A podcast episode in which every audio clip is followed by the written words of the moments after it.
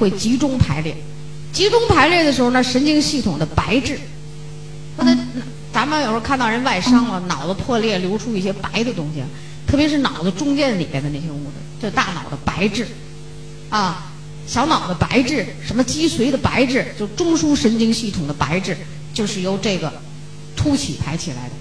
这个凸起排起来的这个白质，往往都有传导功能。那你细胞体产生物质，然后它就传导功能，啊，就可以去传导。那么在这个细胞与细胞连接的时候，它是用一种什么方式来连接呢？那有的细胞，比如说，它就可以是树突和树突相连接，就这俩手这样连接，可以的。也有的可以说呢，这个树突和轴突连接，也可以是这样的连接，都可以，啊，就连接的方式也很多。不管怎么连接，假设我这俩手是两个神经细胞，我们要在这儿凑得紧密一些连接，对不对？那么连接起来的时候，这个这这这末梢的这个连接的部位叫什么呢？我们叫突触，突突然的然，突然的那个突触触发的那个触叫突触，啊。那么这第一个细胞呢，我们叫突触前膜，这个膜这个细胞膜这叫突触前膜。第二个这个呢，我们叫突触后膜。中间就是叫突触间隙，就这种作用，对不对？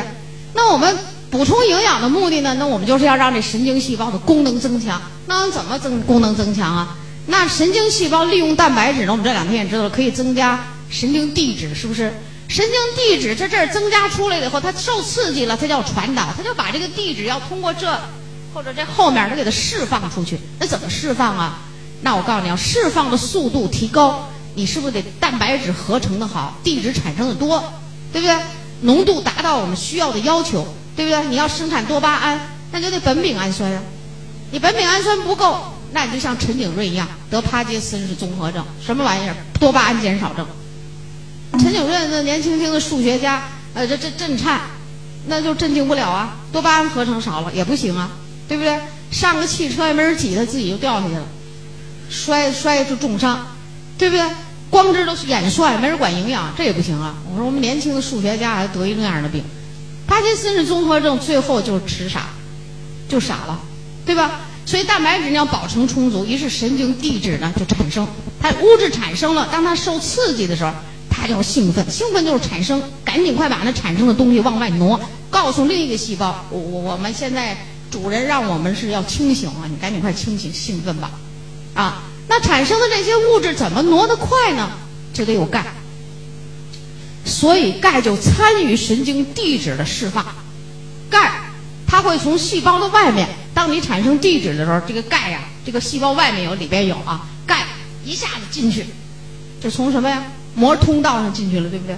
从膜通道上进去以后呢，然后那里边的液体变稀，啊。然后这小泡移动速度加快，快快快往这些尖儿尖上挪，这也往这挪，于是怎么样？很快的就挪到了突触前膜前边。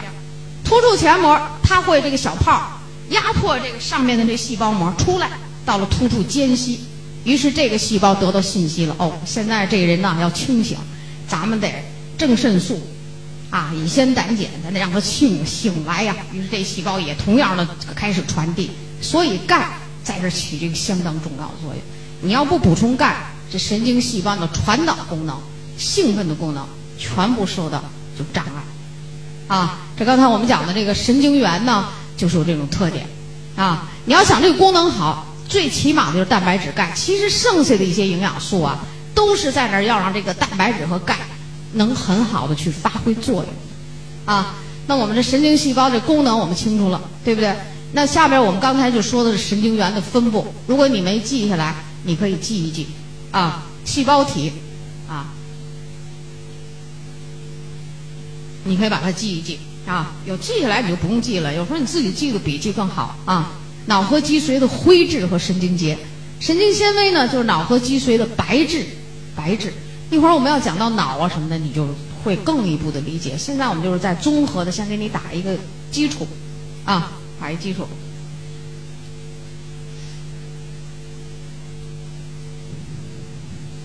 这是我们叫做神经元。其实神经元呢，它有分工不一样。有些神经元呢，专门管运动，主管运动；这样你肌肉运动，我们叫运动神经元。那有些神经元呢，哎，它专门管你这感觉，那就叫感觉神经元，啊，就可以叫感觉神经元。也有些神经元呢，既有感觉，是也管运动，那我们也把它叫做混合神经元，啊。所以有时候我们在讲的时候呢，可能就会出来一些这样的名词，你知道它就可以了啊。所以钙，钙呢就是有这么一种作用，钙离子在神经递质的释放的过程中起着重要的作用。所以你要要想聪明，一定好好的补钙，反应要快，要补钙，增加记忆力，你都得补钙啊。好，我们换了啊。下面呢，我们跟大家说说这脊髓。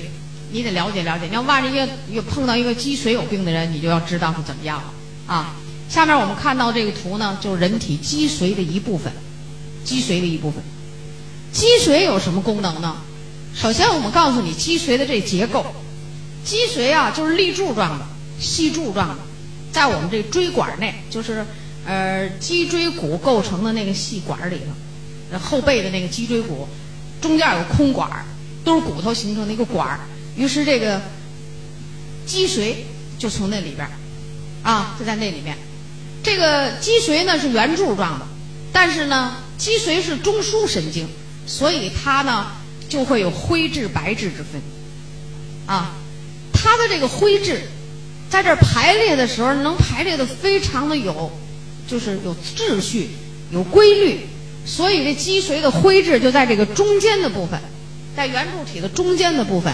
形成一个灰质型的，就是蝴蝶形，蝴蝶翅膀对不对？它就形成一个蝴蝶形。然后呢，神经细胞在这儿排列的时候呢，周围就是神经细胞的那个凸起，所以这周围的这个发颜色浅的地方，这就是脊髓的白质。所以这脊髓中间有一个蝴蝶形的灰质，啊，一灰质。那你看这儿是不是有好多神经从那儿过来了？好了。那就是由脊髓发出的脊神经，就就出来了。所以神经和那个中枢它是连成一体的，啊。那么脊髓这个就这个结构，就它有什么功能呢？第一个我们叫做反射功能，反射，反射功能呢是由脊髓的灰质完成的，就反射，反射什么叫反射？就是这个人呢对外界或者是内部的刺激。产生的反应就叫反射，啊，你可以把这句话记下来啊。什么叫反射呀？反射就是这个人体对外界或者是内界内部的刺激，人体内外的刺激所产生的反应，我们就叫做反射。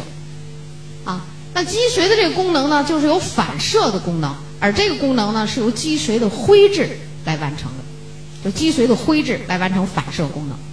脊髓的灰质完成的这些反射的功能。就是它叫做什么反射弧呢？叫做基本的反射，本能的反射，这就是脊髓的灰质它产生的反射，叫本能的基本的反射啊。那么这个反射呢，一般像包括比如说排尿反射、排便反射，哎，它这都可以。眨眼反射，你你这老远过一小虫子，你你就眨眼了，这这就是人体保护自己的脊髓的反射啊。或者你走到一个有水的地方呢，你一下就把步子。就直接停住了，你就不走了，你这也是脊髓的反射，啊，所以脊髓要反射的时候就可以达到什么程度呢？就是足临深渊不前，就走到这深渊地儿了。你问是谁追杀你也好，你走到这大高山下边深渊了，你肯定在那儿站住，没听说直着往前跑的。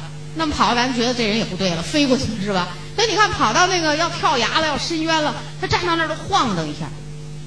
一定要停，晃荡这下是平衡功能，然后大脑分析跳不跳。啊，要跳呢，那再一使劲跳下去；要是不跳呢，咱再想什么办法。所以叫足临深渊而止步，眼遇强光就一定要闭上眼，这就是这脊髓的反射。所以脊髓反射都要生命的基本反射。另外，它有这个排尿、什么排便啊这样的反射。所以脊髓这就叫灰质，啊。脊髓的白质有什么功能呢？传导功能，有传导。这些白质也就是神经元的那些凸起，是吧？它可以既完完成上行传导，往大脑传导，也可以下行传导，向下传导。所以脊髓呢，那这它就就把这个来的命令、来的刺激上行传导给大脑，大脑分析、判断、综合高级功能，然后再把命令通过它传给下面的效应器官肌肉，对不对？我们昨天讲钙的时候不讲这反射弧了，是不是？就传到下面的信号器官，于是肌肉你还是收缩呀，你还是舒张啊，就来决定了。它不分析，啊，它不分析。因此，咱们前面刚才讲的那排尿。当你大脑没有发育好或者老年痴呆的时候，你的排尿反射就本能反射，不分析了，有尿就尿，有尿就应该排，这就是人体的正常的。但是你为什么有尿可以补排？那是通过大脑的分析，啊，就这种反射。脊髓这儿呢，因为它是中枢神经，它一般的来讲呢，就是外伤可以让它有病，比如从外高处掉下来了，脊椎骨折断了，那是不是脊髓的功能就损伤了？所以咱们从外伤掉下来的人，一般表现出来脊髓受伤是什么？大小便失禁，是不是？啊，就大小便就不行了，啊，随便尿了，因为它这传导功能的断了，传不上去，也下不来，所以咱们就有尿咱就排，反正有尿咱就往外流，啊，就成这样的了，啊，所以这是外伤。另外，脊髓可以有一种传染病，儿童得的，脊髓灰质炎，小儿麻痹，这可以得吧？灰质炎大家知道，现在你说为什么叫脊髓灰质炎？是不是灰质发炎了？那是要命的地方，发炎了，所以就后遗症，啊，有后遗症。小儿灰质炎叫病毒感染，就一种特别的病毒感染，也没法治，就得靠免疫功能。于是咱们这个预防这个小儿灰质炎，目前的这个叫什么治法？就叫做只能防不能治的病。你得上后遗症了，你得上了，谁也治不了。它是病毒，防可以，防呢有两种预防方法，一个是提高自身免疫功能，增加营养，给小孩子增加营养；另一个呢，那就国家给你吃那个预防的麻丸，是不是？那麻丸是什么呀？被动免疫，就是我给你吃上这个减毒的，它那个麻丸叫什么？脊髓灰质炎减毒疫苗，就是那个病毒给减毒，让你吃，让让你反应，让你的 T 细胞、B 细胞记住，这就是敌人，再来的时候咱们就消灭它。就这样的哈，所以这就是一种免疫方法啊。所以小孩子这种病什么时候爱得呢？冬春季节，冬春季节就可以得。那小孩呢，补充营养，增加免疫功能。那你说小孩为什么得这么厉害的病啊？就是免疫功能差啊。你看我们国家，像联合国保证的，就是在两千年要消灭小小儿就是这个脊髓灰质炎，这是我们那时候都像，还是李鹏当总理时候就向联合国保证了的。啊，所以大加大力度预防有了效果，啊，嗯，但是有的时候某个地方出现了这个病的时候也挺吓人。有一年就是在这个加大力度预防的时候，突然在西北有一个小孩得这病了，怀疑是这病，最后专家判断就是这病确诊了，于是全国的小朋友通统的强加免疫，又吃麻丸一遍。为什么呀？传染力太快了，通过飞沫、空气就过来了。啊，所以在火车站、飞机、飞机的这个机场、轮船，那穿白大衣人都免费给吃糖丸，了不得。你要不免不免费，我们的残疾人中有一半人都是这个病。就是为什么？他得了这个病以后有后遗症。你看，脊髓灰质发炎就是肌神经发出的部位，这就是肌神经。啊，肌神经这两两条里面发出的一个是管运动的，一个是管感觉的，拧在一起。既管运动，也管感觉。于是小儿麻痹这灰质炎怎么样啊？得了这种病呢，一条腿感觉也没有了，运动也没有了，就成了那个样子，很惨的。然后我也告诉你，我们东北啊有个小儿麻痹的，这这这高级经销商，就是小儿麻痹，就是那一条腿那么样做做安利的，可能有好多人知道哈。可能你们有时候在一起开会、研讨会什么知道？那想当年那是瘫在床上不能动的人。啊，用我们的营养补充食品增加了力量，站起来了。然后这条腿虽然有残疾了，但是自强不息，做到我们的高级经销商。啊，这这这这这东西就这样，这事情就在你自己。你要把自己看成是废物了，那就是彻底的废物。你要觉得你自己不是废物，你就会自强不息。啊。因为我特别佩服这个人，因为我刚见到他时身体还很不好，这几年做下来，业绩也上来了啊，事业也成就了，然后人还变得漂亮了，身体也好了，啊，有时候我上培训课，他经常过来，啊，经常过来。那时候说他，他自己说他在这个没有用营养补充食品之前，就是在床上等死了，心情也很不好，啊，心情也很不好。所以像这个病就得防，也可能我们会遇到一些小儿麻痹症的人，就是后遗症的人，那么增加这个神经的传导功能，啊，提高整体的这个素质，那可能会就减少老年以后的很多痛苦。但是这个病我告诉你没法治，就是防的，啊，所以在冬春季节我们的孩子要补充一些营养。另一个在这个脊髓上常见的病是由骨质增生造成的，就骨质增生造成的，啊，你看这个东西长在这个椎管里边啊，来看看后面一个图还有没有了啊，好，这个就是我们讲的这个，你看这灰质啊，你要变成彩色的图的时候，你看这就是灰质了，这不是灰质就发出神经吗？啊，这刚才说的我们反射，肌肉受刺，皮肤受刺激，感觉传到这儿。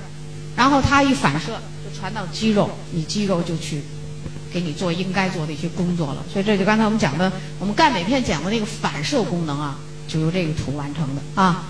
所以说就是这个，要是你钙镁片的课听了，你这是不是都有？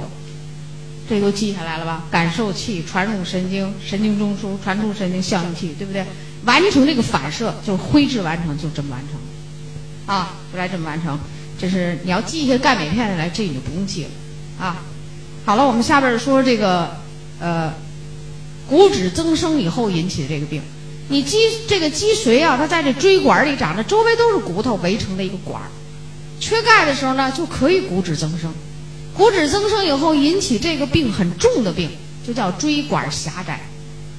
椎管狭窄，啊，椎管狭窄，椎管狭窄。你说这脊髓它是个软的东西，你变狭窄了，是不是就挤压它呀？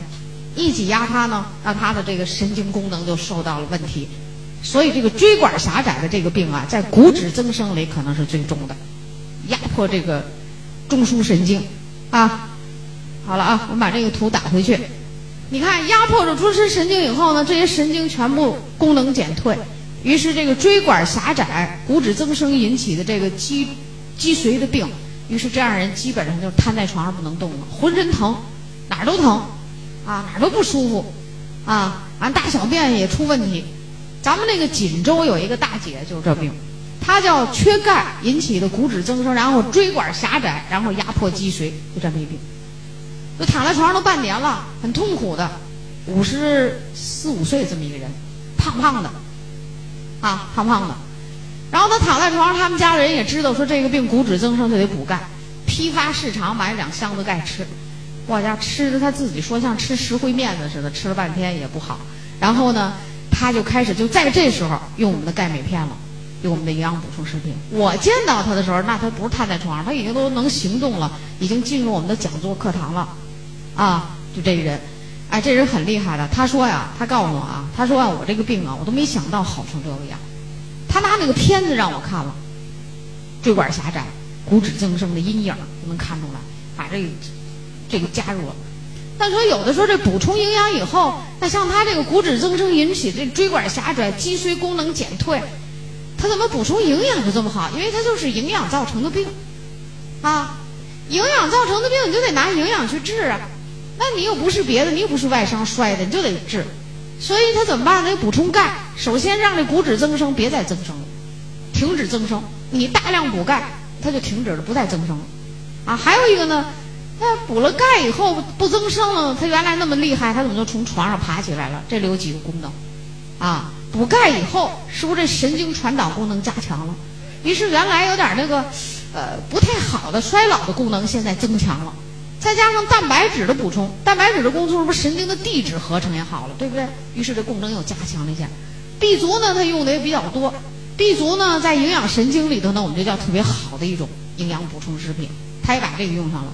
VC 呢也用上了，VC 有一个作用，就刚才我们说了，神经细胞在排列的时候，它也是有点胶质性的东西，它那种东西叫神经胶质细胞，把这个神经胶质细胞啊也补充了，啊，我们刚才看到那个神经细胞，我说有一个髓鞘，是不是？这个髓鞘你加强营养号，它有帮助你来传导兴奋什么这种功能，它全加强了，那就是原来像破电线一样的一个结构，现在被修复了修复。啊，于是呢，就从床上起来，这没什么可奇怪的啊。他听课就坐在这第二排，我坐第一排等着讲课，他就拍我肩膀。我说什么事儿？他哎呀，钙镁片真好。我是这个脊髓就是椎管狭窄的病人。哎呦，我说那你可真不错。他那个兜子里专门带了一个片子，还拿着要让我看看，然后还要让我告诉全国的做安利的一些朋友，就是我们的产品好，让他在床上躺了半年的人样都起来了。啊，那个骨质增生，你啊哪哪哪长个骨刺啊，这个还不算厉害的，最厉害的就是这儿。啊，最厉害的就是这儿。那么骨质增生，它这个还可以压迫什么呢？神经。这神经从什么地方穿出来呢？我们在上回讲运动系统时候讲过那个脊椎骨啊，它会从边儿上的一个叫什么呢？椎间孔穿出来，然后分布到你的上肢啊、下肢啊、身体上去。那椎间孔又是一个骨头围成的管儿，你再增生，椎间管狭窄压迫神经，那就看压迫哪根儿了。如果在上肢，手臂麻木、疼痛、发凉，压迫到臂冲神经；如果在下肢，你要压迫到坐骨神经了，那当然你就腿疼了，对不对？腿发疼、凉，不能站立困难、行动困难，然后慢慢的肌肉又萎缩了，是不是？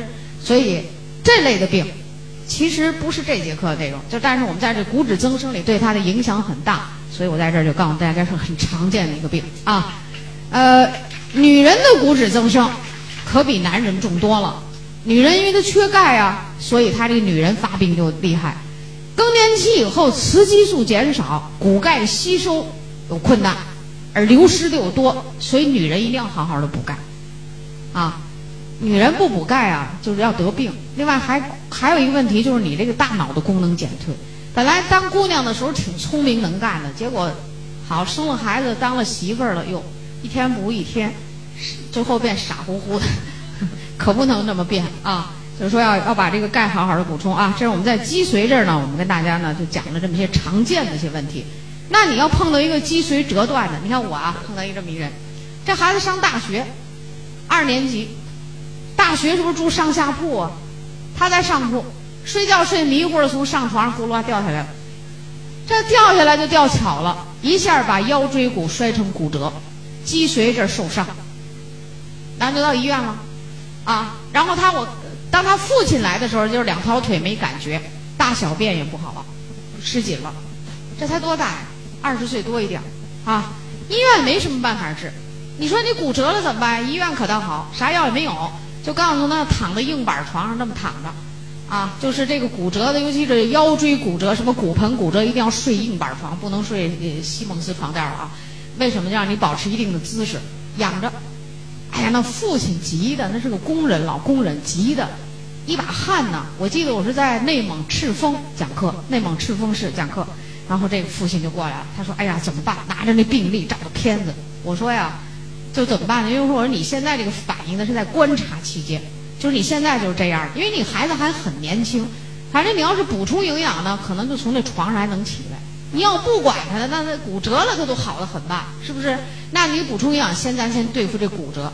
在补充营养的时候，可能对神经要去发生作用，那你可能就会起来。这个父亲呐，这个父母对儿女的爱啊，没法形容。这父亲当时跟我说的是老泪横流了，其实他也不老，我就说的是老泪横流吧。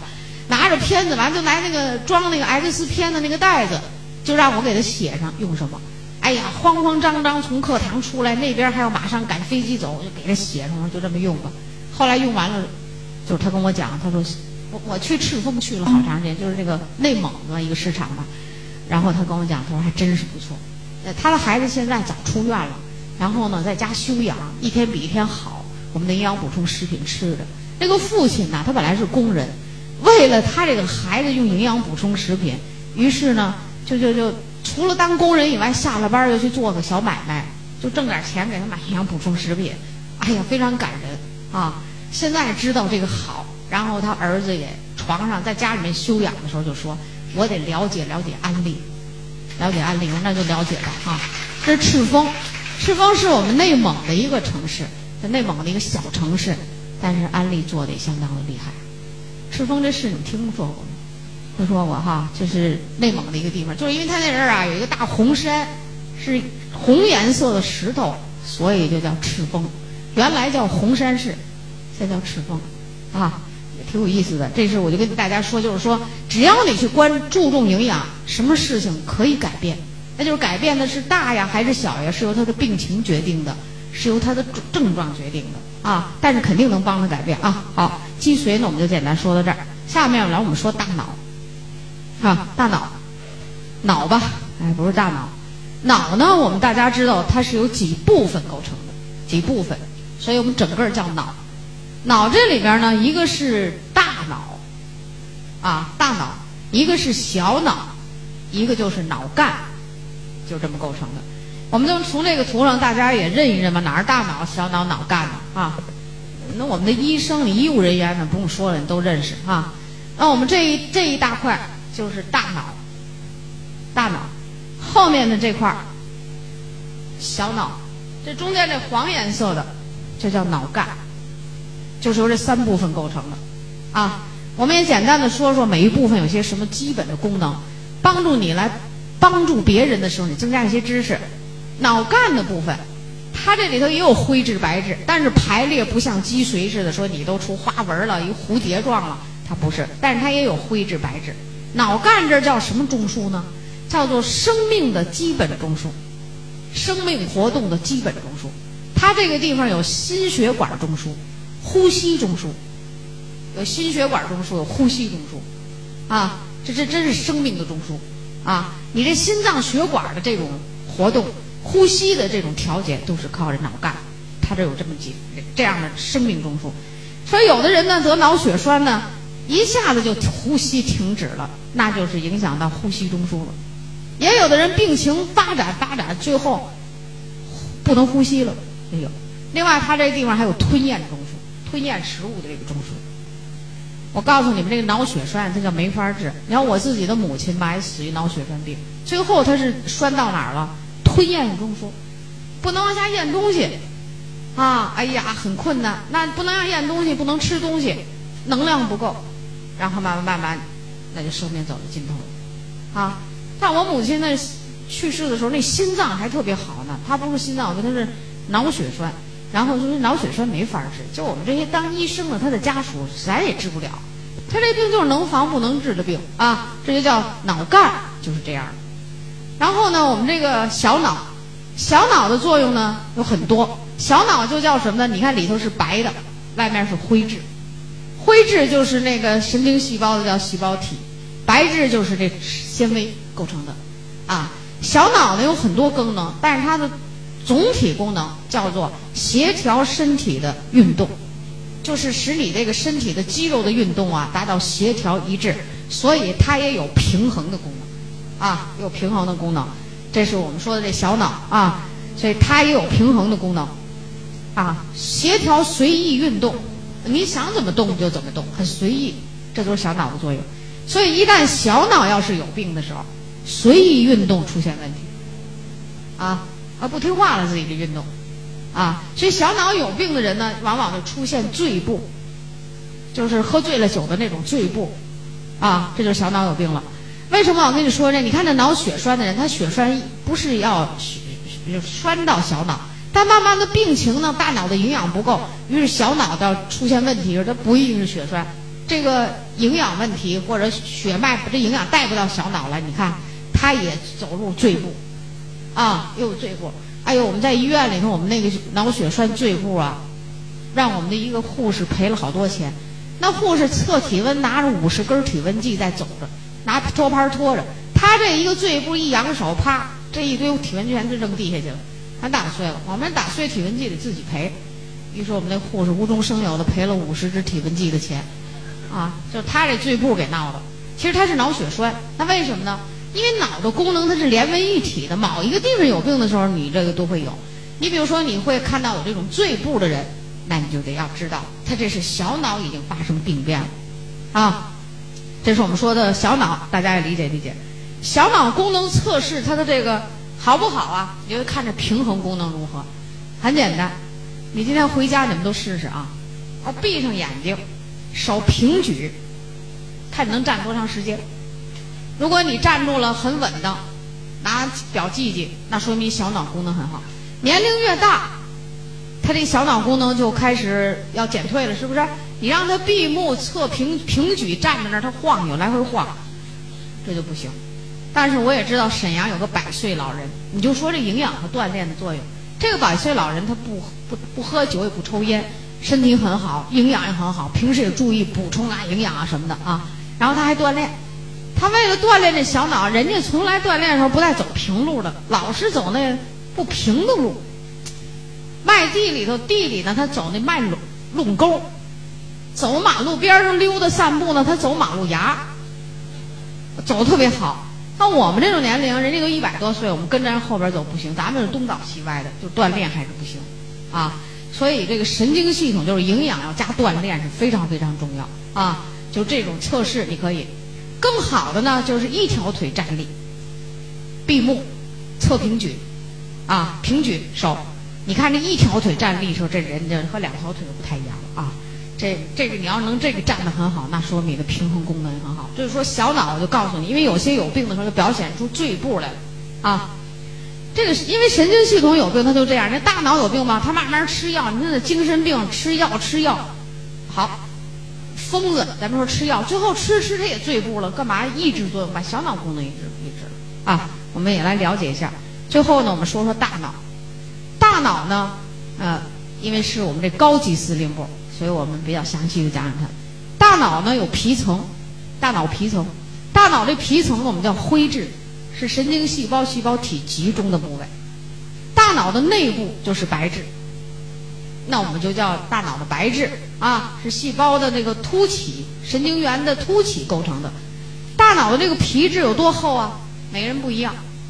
营养好又经常用脑的人，大脑灰质层就比较厚。一般说它的厚度呢。我们就到两到三个呃厘米，啊，就这么厚，呃，很薄的一层，但是每个人都不一样，所以这跟这个锻炼和营养很有关系，啊，那么大脑有些什么功能呢？大脑有调节人体生命活动的高级功能，叫高级功能。那我们我也说说呢，就是大脑的这种高级功能啊，就调节人体生命活动的呃高级功能。啊，呃，灰质层厚，刚才说一厘米是吧？不对啊，二至三个毫米啊，大家别写错了。两到三个毫米，而且不平，上头有沟有回，主要是增加这灰质层面积，所以我们大脑上头不是平的啊。有的时候这人呢就开玩笑，说你啊比较笨，比较傻，说说你大脑平滑，平滑就是那沟回不深呢，沟越。这这个起伏越大，是不是证明你面积越大呀？哎，所以这都靠营养和锻炼，特别是先天的营养，先天的营养很重要的啊。先天如果营养不好，绝对不行。那么这个大脑灰质层呢，一共有多少个细胞呢？一百，就叫一百多亿个神经元的细胞体构成，一百多亿个，平均面积可以达到两千二百平方厘米，就这灰质层。然后就萎缩在我们这个窄窄的小小的这颅腔中，啊，它的功能呢就是有这样的高级功能。高级功能有什么呢？我们也大概念叨念叨啊。它有这个躯体感觉中枢，这个图就我们大脑的中枢区域。因为不同的颜色呢，可以让大家知道，反正这上头有各种各样的功能啊。我们先笔记记一记，然后一会儿我们再看看图啊。一个叫躯体感觉中枢。这个感觉中枢啊，它会接受身体对侧皮肤和肌肉的感觉。大脑是两半球，左右，啊，你左半球的这个感觉中枢接受的是右手右边的感觉，它这有个交叉，啊，有感觉，因此这感觉冷热触痛，你这皮肤的感觉，最后都要反映到大脑去，给你综合判断。第二个呢，叫躯体运动中枢。运动中枢，运动中枢呢，就是管理身体对侧骨骼肌的随意运动，管理身体对侧骨骼肌的随意运动。啊，你这左手运动或者左边身子这些腿啊，上肢下肢运动，是你这右脑的感觉，就是这运动中枢来指挥的。啊，那这里头是不是有一个知识啊？如果这人脑血栓了，他说他左手不能动了。那你说他栓在哪儿了？那就右边了，对不对？所以你要有时候你打这幺二零电话抢救的时候，人就问你左边不能动了，右边不能动了，人要问，人家判断病情的轻重，好是派什么医生啊，还是派什么抢救人员过来哈？他简单的问话就是这样啊。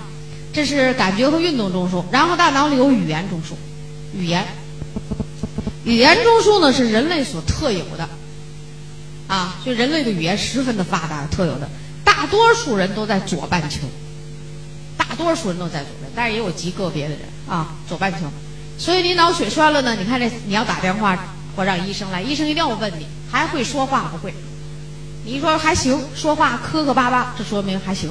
有人说一下子就不会说话了，那说明语言中枢怎么样？血管栓塞，这儿的营养已经被阻断了，血流被阻断了，所以它没有营养了，它就中枢就不工作了啊。语言中枢，另外像大脑里视觉中枢，啊，我们讲眼睛视觉中枢、听觉中枢啊等等吧，有很多很多的中枢啊。说你会画画的，还有绘画中枢，那都有啊。计算中枢，人家数学好，计算中枢。所以现在考大学叫综合考试是吧？英语、语文、数理化一顿的综合三项全能，你才能考上大学。偏科一项都够呛，都不行。你看我们说这运动中枢，这是绿的，这运动中枢；感觉中枢是这个蓝的。这运动中枢待的这个位置，我们叫大脑中央前回，就是它这个就回嘛，鼓起来那块中央前回，啊。就这种，你说咱们平时在这个有人有病的时候，有这么一种病，癫痫是吧？羊角风，那羊角风是哪有病啊？他这没事老抽搐，是不是？那我告诉你，一般就是运动这个中枢兴奋度过高，放电放的太多了。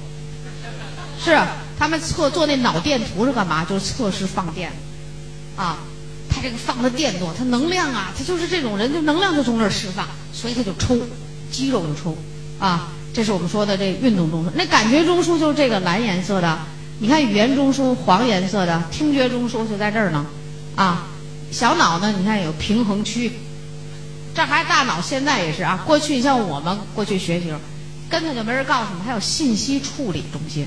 现在又研究出来，大脑有一大片是处理信息的。哎呀，所以这个这个这个，嗯，我们这个计算机电脑啊。被人操作的，但是也是人发明的，其实就是仿照了人脑子里边的。你看这黄颜色什么？行为情感区，行为情感中枢，这也得有啊。你看有的人外向型性格，好乐好笑，哎，有的人内向性格，这怎么回事儿？这可能跟这有关系，啊啊，有的人情绪非常稳定，哎，有的人一天老毛毛糙糙不稳定，行为情感区就这样。那现在人说这人才啊，也不是说光知识的多少，还是一个情感的问题。你要不会进行情感的这种东西，你你这人才也可需，找不着一个被你能让你发挥你这才干的地方，这儿也有关系哈。你大脑里很有意思的，你看这语言中枢这红的都是语言中枢啊。做安利的人有时候就说了，你要要找一个人，你说咱们一起做安利吧，他会跟你说这个，我呀这人不爱说话。你看，你做安利都得口才好，得会讲课啊，会这样那样。你看我，我这人闷闷的，我不爱说话，所以这事儿我干不了。这个大脑我不跟你讲了吗？营养是不是加锻炼呢？哎，你加上营养了，没事儿老来参加学习，逢会必到。你老来，今天学一句，明天你学一百句吧。哎，你一一个会你学上几句，攒多了，大脑语言中枢发达了。好了，做安利的高手。那就是锻炼的呀。那我们有好多做安利的朋友，过去在家里的时候不会说话，不会演讲，我现在都是演讲高手。为什么？就是这语言中枢要锻炼，是不是？儿童呢，在学习期间，你不给他把这营养补充了，是不是大脑的中枢区就营养不够啊？啊，我们家孩子就是不会阅读，磕磕巴巴，语言中枢有障碍，这是吧？你们家孩子呢，一做体操，一做体育运动就平衡不好，东倒西歪。啊，翻个跟头也翻得乱七八糟。那什么运动中枢？没错，运动中枢，营养啊，得锻与就是大脑一定要去运动，啊，训练加营养。那下面呢，我们把这个中枢闹清楚了以后呢，我下面我重点讲讲大脑所需要的营养的特点，啊，大脑所需要的营养特点。第一个，大脑最需要的第一营养素，我们叫蛋白质。就这个蛋白质是大脑必须的第一个营养素。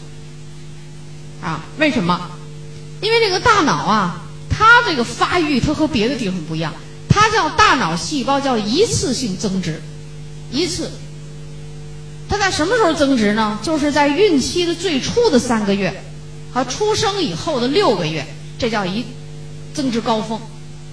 第一次高峰是在怀孕的那个前三个月，第二次高峰就出生以后六个月。所以大家看看，我们刚出生的孩子闭着眼睛睡觉是吧？然后这六个月哇，又又笑又跟你交流什么？哎，这就是大脑急速。这一段表现的是什么呢？急速的细胞增殖，但是功能并不一定健全啊，就细胞增的量基本够了。然后在一岁左右时候又一次增殖，以后增殖缓慢。所以这种先天的营养对脑细胞一生的功能十分的重要，所以怀孕的时候必须补充蛋白质啊。以后孩子生长发育中。要好好的补充蛋白质，是大脑的第一营养啊。那么这是说细胞增殖需要蛋白质，对不对？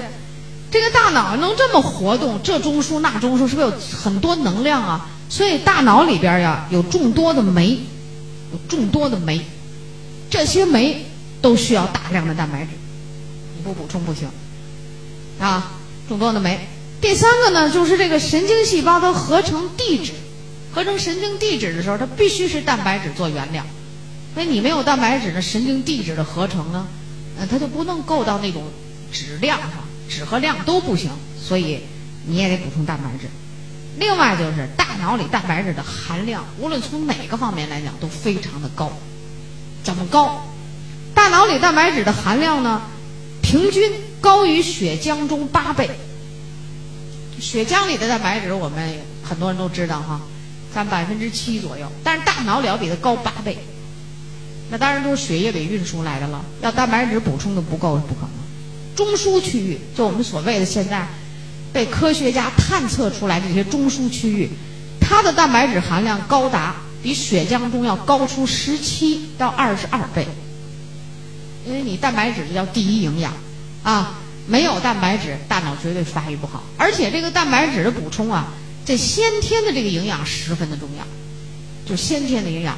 所以怀孕的妇女，你要是这个人成就一生的时候，我们都说不要输在起跑线上，就指的是这段。你要是怀孕的妇女，你的营养补充的不好，那绝对不行。啊，经常呢会有这样的事儿，说哎呀，我们两口子哎呀都某某名牌大学毕业的，我们俩生这孩子不知道怎么就这么，跟我们俩有点不太一样。我们都很爱学习，他爱学习就上不去。有时候现在呢，有时候这些人跟我说这话的时候，我就问他，我说是啊，你们俩这个都挺聪明，那是你们上一代父母的功劳，因为你那个生长那时代，那食物中的成分本身就是不错的啊，也没有被污染。那你们俩这个要孩子阶段，那我说这个女人，你怀孕的时候你都吃什么？你想一想，对呀，我那会儿没吃什么，我们两口子挣钱很少，正是买家用电器的时候都攒钱买那个了。那我说，那你就别怪别人，没把营养放在第一位，你肯定要去攒钱。那时候买电视机是吧？现在你买个电视机不算什么，那当初买个彩电、买个电视机，那也是很很不简单的一件事儿。那所以就不行。所以很多人当知道营养上都在那憋着劲儿。这计划生育能不能放宽政策，让咱生第二胎啊？经常反正在北方区我们讲课多呀，所以我他们接触我多，他们经常跟我说这种事儿。我说那那那不那不行。我说你现在这孩子就是这营养不够，为什么呢？大脑的这种先天蛋白质的充足供应决定人一生的智力。后天营养不足的时候，我们叫后天营养不足。先天不足，后天补充叫难以逆也。先天营养不足，你后天补充你是起作用，但是难以到达最高水平，啊，不到良好。所以这儿呢，要要要要知道，蛋白质是第一营养。然后我们要在这大脑需要的第二种营养叫什么？第二种营养就叫维生素、矿物质。维生素、矿物质，啊，那么钙，矿物质里就是钙了，钙、镁了这些矿物质。那我告诉你，那我们今天再一讲，在这一综合你就知道了。钙呢是酶的激活剂，大脑里有那么多蛋白质形成的酶，它是酶的激活剂。